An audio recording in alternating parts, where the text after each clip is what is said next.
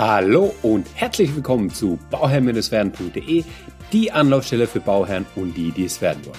Mein Name ist Maxim Winkler, ich bin Architekt und Bauherr und möchte dir dabei helfen, Bauherr zu werden. Die heutige Folge wird dir präsentiert von derdämmstoff.de.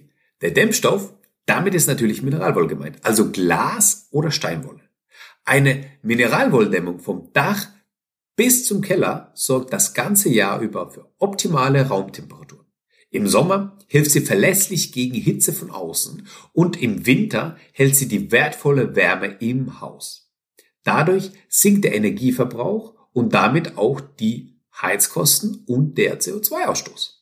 Für welche Anwendungsbereiche Mineralwolle zur Dämmung eingesetzt werden kann und welche Vorteile sie noch mit sich bringt, erfährst du auf derdämmstoff.de.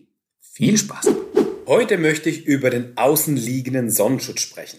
Der außenliegende Sonnenschutz ist deswegen relevant, weil wir uns natürlich jetzt in der heißen Phase befinden des Jahres. Ja, wir sind jetzt im Sommer zum Aufnahmezeitpunkt und ähm, da hat man das natürlich auf dem Schirm. Ja, natürlich schützen wir uns vor der Kälte draußen. Aber was immer relevanter wird, was immer interessanter wird, ist, wie man im Sommer die Hitze auch draußen behält. Ja, wir haben oft eine Diskrepanz in dem Neubaubereich, vor allem wenn wir jetzt nach der Energieeinsparverordnung, nach der NF bauen und wollen zum Beispiel ein Passivhaus haben. Da sind große Öffnungen, also Glasverglasungen auf der Südseite natürlich von großem Vorteil, weil wir dann auch im Winter das, äh, das Sonnenlicht reinbekommen und die Sonnenenergie nutzen können. Aber dann muss man entsprechend was vorsehen, damit die Sonne im Sommer auch bei Bedarf natürlich zurückgehalten werden kann. Und das macht unser außenliegender Sonnenschutz. So, welche Möglichkeiten gibt es dazu? Was gibt es dafür für Arten? Was gibt es da zu beachten?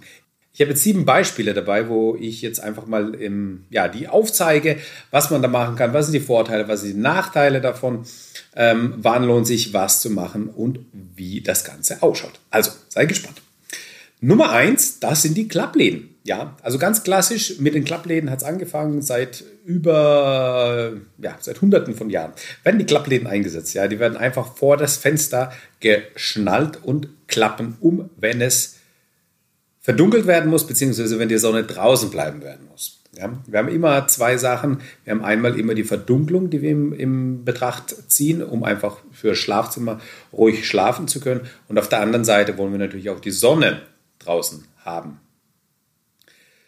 Wenn wir jetzt ein, ähm, ja, den Klappladen, wenn wir uns den Klappladen jetzt anschauen, dann merkt man, ja, ja, das ist zwar schön und gut, aber hm, ist zwar ein bisschen oldschool. Ne? Das Ganze hat natürlich seinen Hintergrund. Ähm, es gibt ja ganz viele Gebäude, wo Bauen im Bestand eben dazu zwingt, diesen Klappladen vielleicht auch zu behalten, ja, vielleicht auch wegen denkmalschutztechnischen Anforderungen. Und ähm, das muss ja nichts Negatives sein. Man kann den aufbereiten, man kann aber auch einen neuen Klappladen aufsetzen. Das sieht alles in meinen Augen schon sehr gut aus. Das Handling ist ein bisschen, hm, naja, nicht ganz so, wie man es heute kennt. Die andere Möglichkeit ist, dass man auch einen modernen Klappladen hat oder ein Schiebeladen, ja, dass der auf einer Führungsschiene ist, äh, sitzt und dann eben ähm, weggeschoben wird. Das finde ich sehr elegant. Das kann man manuell oder elektrisch machen. In der Regel ist der manuell aber auch völlig ausreichend, weil allein dieser Prozess, die, das, das Auf- und Zuklappens des Klappladens oder des Schiebeladens ist ja, ähm, ja, man, man kennt das jetzt aus Italien zum Beispiel, ja, da klappt man den Klappladen auf und ähm, in dem Zusammenhang schaut man eben aus dem Fenster und sieht die Nachbarin, die auch das gleich macht und unterhält sich dann nochmal ganz frisch. Kommunikationsfördernd. Genau. Also das ist der Klappladen. Nummer zwei, ähm, was wir, wie wir uns eben vor der Sonne schützen können, das ist eben der Rollladen. Der klassische Rollladen, der ähm, angebracht wird, in der Regel aus Kunststoff, aber auch vielleicht Aluminium und ähm, der hält die Sonne sehr gut draußen. Der ist nämlich, äh, ja, wie der Klappladen auch außen angebracht. Deswegen auch der außenliegende Sonnenschutz. Ah, das habe ich noch ganz vergessen zu erwähnen. Ganz am Anfang wollte ich das sagen. Wir sprechen ja vom außenliegenden Sonnenschutz. Wieso ist der außenliegende Sonnenschutz wirkungsvoll und der innenliegende nicht? In der Regel haben wir innen, wenn wir das haben, einen Blendschutz, ja, der uns einfach ähm, davor schützt, dass die Sonne uns blendet, beziehungsweise den Monitor beim Arbeiten. Wenn wir vom außenliegenden Sonnenschutz sprechen, dann ist es die eigen, der eigentliche Sonnenschutz. Ja? Ähm, wenn, wir denn, wenn wir den Fall anschauen, dass wir einen innenliegenden Sonnenschutz hätten, dann würde sich der Bereich zwischen Fenster bzw. dem Glas und dem Sonnenschutzelement, dem innenliegenden, aufheizen, wie ein Treibhaus. Und die Hitze ist im Raum drin und würde natürlich an den Raum abgegeben werden. Haben wir dagegen einen außenliegenden Sonnenschutz, dann kommt die Hitze gar nicht erst ins Haus rein. Die heißt, das heißt, es wird einfach draußen sein, draußen gehalten und damit ist das Ganze natürlich perfekt für die Anforderungen, die wir einfach haben. Ja, wir wollen erst gar nicht, dass unser Haus sich aufheizt. Das ist das A und O. So, ich bin beim Rollladen stehen geblieben. Das war ein kurzer Einschub noch. Ähm, der Rollladen hat folgende mh, hm, Vorteile. Man kann natürlich komplett dicht machen, man kann komplett runterfahren und der schützt eben komplett. Der lässt die Sonne komplett draußen, der lässt das Licht komplett draußen. Das ist eigentlich der perfekte ähm, außenliegende Sonnenschutz, wenn man denn ja aus diesem Aspekt betrachtet. Der Rollladen wird auch sehr, sehr oft eingesetzt beim Hausbau. Ja, die meisten Bauherren haben dann einen Rollladen, während beim Klappladen eben so ein paar Spalte eben offen bleiben können oder konstruktionsbedingt einfach ein paar ja, Spalte da sind, ist es beim ähm, ähm, Rollladen so, dass der natürlich komplett dicht macht. Ja.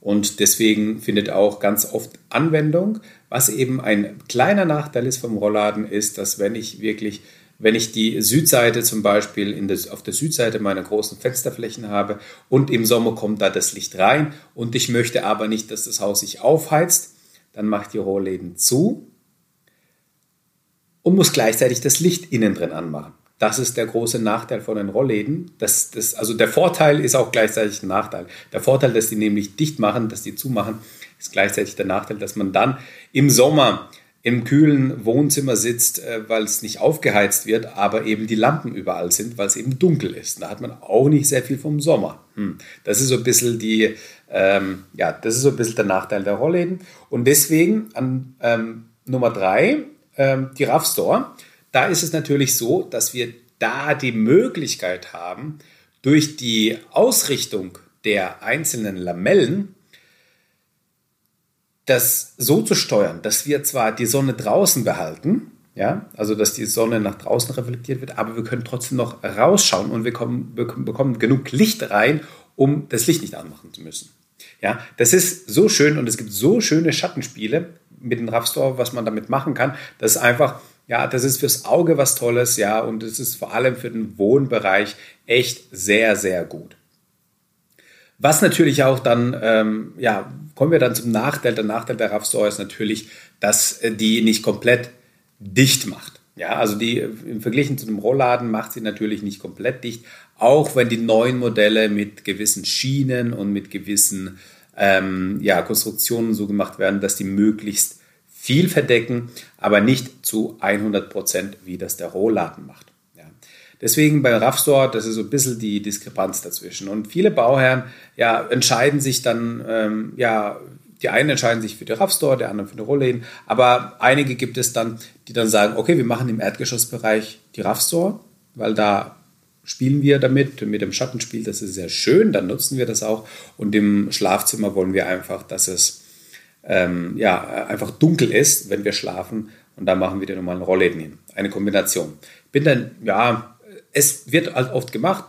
Bin dann nicht unbedingt der Freund davon. Ich hätte gern alles in einem, ja, im ganzen Haus, alles auf einem System. Aber ähm, sei es drum, es geht ja auch so. Es funktioniert ja auch, so ist es ja nicht. Das ist RAV-Store. Was gibt es noch für Möglichkeiten? Naja, dann denkt man sich, ja gut, die drei, das sind die Hauptmöglichkeiten, die es gibt, aber es gibt nochmal die Möglichkeit, ein Textilscreen zu machen. Ja, ein Textilscreen ist nichts anderes wie ähm, ein äh, Textil, welches präforiert ist, also das hat so feine Löcher und diese Löcher gibt es in verschiedenen Anteilen. Und dann kann man die einfach wie ein Rollladen auch runterkommen lassen und die machen einfach zu. Aber die machen jetzt, ähm, also da gibt es verschiedene Lochanteile und so weiter, ja, die machen dann zu einem gewissen Prozentsatz zu. Das heißt, die Leute, die draußen sind, die können nicht reinschauen. Die sehen nicht, was, was drin passiert. Aber du siehst natürlich von innen nach draußen. Und das ist so ein bisschen der Vorteil. Du hast einen Sonnenschutz draußen, du hast ähm, trotzdem noch den Durchblick und du bekommst die Sonne nicht rein. Ja, also das ist so ein bisschen ähm, der Vorteil vom Textilscreen. Wo wird er in der Regel eingesetzt? Also in der Regel, wenn man dann einsetzt, sind das vielleicht, also nicht unbedingt das Wohnzimmer, sondern eher auch äh, die, äh, ja, vielleicht Nebenfenster oder sowas, ähm, weil man bei den Hauptfenstern vielleicht dann doch es so machen will, dass man da nochmal rausschauen kann, beziehungsweise komplett öffnen kann. Und dann kommen wir zum Punkt Nummer 5, was man auch noch machen kann. Ja, neben dem, dass man, dass es die Möglichkeit gibt, komplett auf einen außenliegenden Sonnenschutz zu verzichten, indem man nämlich ein, eine Sonnenschutzverglasung nimmt, ähm, kann man auch eine Sonnenschutzfolie aufziehen lassen auf die Glasscheibe. Das ist im Endeffekt das gleiche wie eine Sonnenschutzverglasung. Die Sonnenschutzverglasung wirkt natürlich viel besser, weil die halt von vornherein am Werk aufgebaut, aufgebaut, aufgetragen wird und da ähm, funktioniert das einfach viel besser. Aber was sind so die, die Vor- und Nachteile davon? Naja, der, der, der Nachteil einer Sonnenschutzverglasung ist, dass A, das Glas dadurch sehr, sehr teuer wird, sehr, sehr teuer wird und ähm, es einen geringeren Lichteinfall gibt nach innen. Und zwar immer permanent. Ja, das ist so der Nachteil. Ähm, bei einer drei, also wenn man jetzt eine Dreifachverglasung und eine Zweifachverglasung gegenüberstellt und du hast ein, zum Beispiel, du hast ein, du hast ein Fenster, das hat einen, einen Öffnungsflügel und einen festen Teil und fest, der, der feste Bestandteil wäre zweifach verglast, der andere dreifach verglast, das würde man sehen, dass es da einen Unterschied gibt. Das heißt, da kommt weniger Licht durch. Und wenn ich da nochmal eine Sonnenschutzverglasung habe, dann kommt da nochmal weniger durch. Und das ist dann permanent so. Ja, also das wird vereinzelt eingesetzt. Im Treppenhaus kann das eingesetzt werden, ja, wo ich zum Beispiel nicht verdunkeln muss oder sowas, ja. Wenn es ein Obergeschoss ist, eine Festverglasung, dann kann man das auch mal einsetzen. Aber in der Regel ähm, würde ich das jetzt auch nicht als Hauptsonnenschutzelement empfehlen. Ja, also weder die Folie noch die Verglasung. Man kann das mal nachrüsten mit der Folie, ja, aber das ähm, ist nicht unbedingt das Mittel der Wahl. Das war Nummer 5. Äh, Nummer 6 ist die Markise. Die kann uns natürlich auch Abhilfe schaffen, indem wir natürlich die direkte Sonneneinstrahlung komplett vermeiden und dadurch ähm, die Markise ausfahren und ja, damit einfach verhindern, dass die Sonne direkt in unser Wohnbereich reinkommt. Wie gesagt, das funktioniert meistens im Wohnbereich oder da wird es halt einem eingesetzt, ist gleichzeitig vielleicht auch relevant für die Terrasse. Ich bin aber kein Freund von Markisen, weil das sind einfach sekundäre Elemente und diese stehen immer so raus. Ja, die, die, die, die, die tragen einfach auf. Und das ist nicht unbedingt hübsch. Das, das funktioniert nicht immer so, dass es eben harmonisch im Bild ausschaut. Wenn man die Markise aber einplant, dann kann man die auch natürlich intelligent einplanen, sodass sie natürlich sich in das Haus eingliedert und komplett sowohl aufgeklappt als auch zugeklappt gut ausschaut. Das funktioniert auch sehr, sehr gut. Ja. Und, ähm, aber das ist natürlich auch eine Möglichkeit, die ich nicht vorenthalten will. Und deswegen funktioniert das ja auch. Ja, die Nummer 6, die Markise. Und dann haben wir nochmal zum Schluss ein, ähm, ja, ein Schmankerl, ein Bonus sozusagen. Ähm, der außenliegende Sonnenschutz, der sehr gut funktioniert, ist nämlich die Nummer 7, der Baum. Ja, oder Baum oder Bäume, die vor ähm, dem Wohnzimmer zum Beispiel stehen können, die gepflanzt werden. Das dauert natürlich, bis der bis der äh, entsprechende Sonnenschutz, den man erreichen will, vielleicht auch hergestellt ist, weil so ein Baum erstmal fünf oder zehn Jahre wachsen muss, bis er, dann gewünscht, bis er die gewünschte Größe erreicht hat. Aber der Baum hat insofern seinen Vorteil, weil er im Winter kahl ist. Das heißt, da kommt die Sonne durch. Das, was wir haben wollen. Er ist der ideale Sonnenschutz, weil im Winter ist er kahl. Ne? Da, kommt der, da kommt die Sonne durch. Da haben wir ein lichtdurchflutetes Wohnzimmer. Und im Sommer ist der Sommer dicht bewachsen und ähm, schützt mit seinen Blättern auch nochmal unser Haus bzw. unseren äh, Wohnbereich vor der Hitze.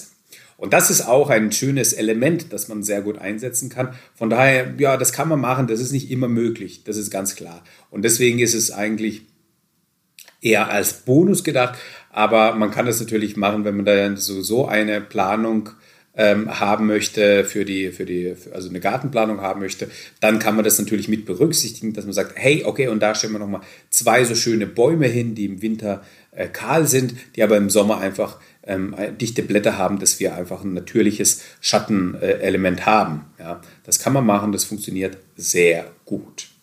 Ja, das waren die sieben Möglichkeiten, um die Sonne draußen zu halten, um die Sonne draußen zu behalten. Die sieben Möglichkeiten für den außenliegenden Sonnenschutz. Ich fasse nochmal zusammen. Wir haben zu einem haben wir die Möglichkeit, Klappläden oder Schiebeläden zu machen, die manuell oder elektrisch betrieben sind. Dann gibt es die Möglichkeit der Rollläden, ja, die einfach dicht machen und komplett alles zu ist. Dann haben wir äh, als nächstes die Nummer drei, das wären die Raffstore. Damit kann man eben schöne Schattenspiele machen, die nicht komplett dicht machen und deswegen eigentlich das, dennoch, das genau der Nachteil ist. Dann haben wir bei der Nummer vier, es ist ein Textilscreen, der uns, äh, der dann runterfährt und uns eine gewisse Durchsichtigkeit gewährt, dass wir nach draußen schauen können, aber von außen nicht innen gesehen werden. Dann haben wir bei der Nummer 5 die Sonnenschutzfolie bzw. die Sonnenschutzverglasung. Da ist es natürlich so, dass wir eine feste Verglasung haben, die immer so ist. Also man kann das nicht einfach mal wegnehmen, wenn äh, ja, wenn es ein Wintertag ist, ja, dann will man mehr Sonne vielleicht haben, dann kann man die natürlich nicht wegnehmen. Und die Nummer 6 ist die Markise, die herausgefahren wird und die uns einfach Schatten spendet, sodass wir keine direkte Sonneneinstrahlung haben im Wohnbereich. Und die Nummer 7 zu allerletzt, der schöne Baum oder Bäume, die vor dem Wohnbereich stehen können, die uns gewährleisten, dass die Sonne im Winter ins Haus kommt und im Sommer draußen bleibt und Schatten spenden. Ja, das waren die sieben Elemente und ich wünsche dir noch das aller, allerbeste bei deinem Projekt Eigenheim und immer dran denken, um Bauherr zu werden, schau rein bei Bauherr-werden. Ciao, dein Max. Vielen Dank noch einmal an unseren Sponsor derdämmstoff.de. Dort gibt's alle Infos und Tipps zum Thema Dämmen mit Mineralwolle. Den Link dazu findest du in den Show Notes.